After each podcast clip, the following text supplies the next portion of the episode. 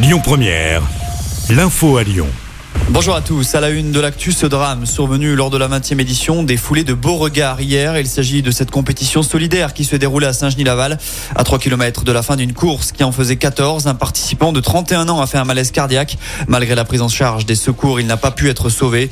Notons qu'un autre coureur a aussi eu un problème cardiaque hier, mais il a pu être réanimé et transporté à l'hôpital. À Lyon, un homme est entre la vie et la mort après une violente agression. Ça s'est passé samedi soir vers 23h30 rue Saint-Amour dans le 3e arrondissement. Un jeune de 22 ans a été frappé à la tête par plusieurs individus. L'agression aurait été commise par une bande rivale. De nombreux riverains ont assisté à la scène. Une enquête est en cours. Dans le reste de l'actu, la galère commence sur le pont Lafayette à Lyon. Depuis 9h ce matin, les voitures ne peuvent plus l'emprunter. L'ouvrage est réaménagé pour laisser plus de place aux piétons et aux cyclistes. Il faut rappeler que c'est le pont de l'agglomération lyonnaise le plus fréquenté par les deux roues. À la fin des travaux, il y aura une voie en moins pour les véhicules. Le chantier va durer jusqu'au 25 août et les voitures sont interdites d'ici là.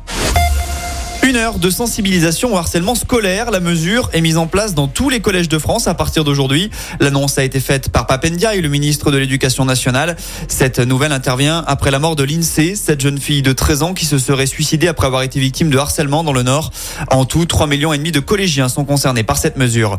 Eux négocient avec l'exécutif. Les syndicats sont reçus aujourd'hui par le ministre de la fonction publique, Stanislas Guérini, afin d'évoquer des mesures pour le pouvoir d'achat des fonctionnaires, mais aussi des revalorisations côté salaire. Celle-ci pourrait être envisagée pour les fonctionnaires en début de carrière ou alors les bas salaires.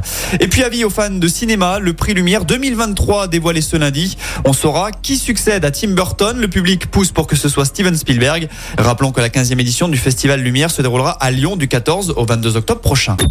Écoutez votre radio Lyon Première en direct sur l'application Lyon Première, lyonpremière.fr et bien sûr à Lyon sur 90.2 FM et en DAB+.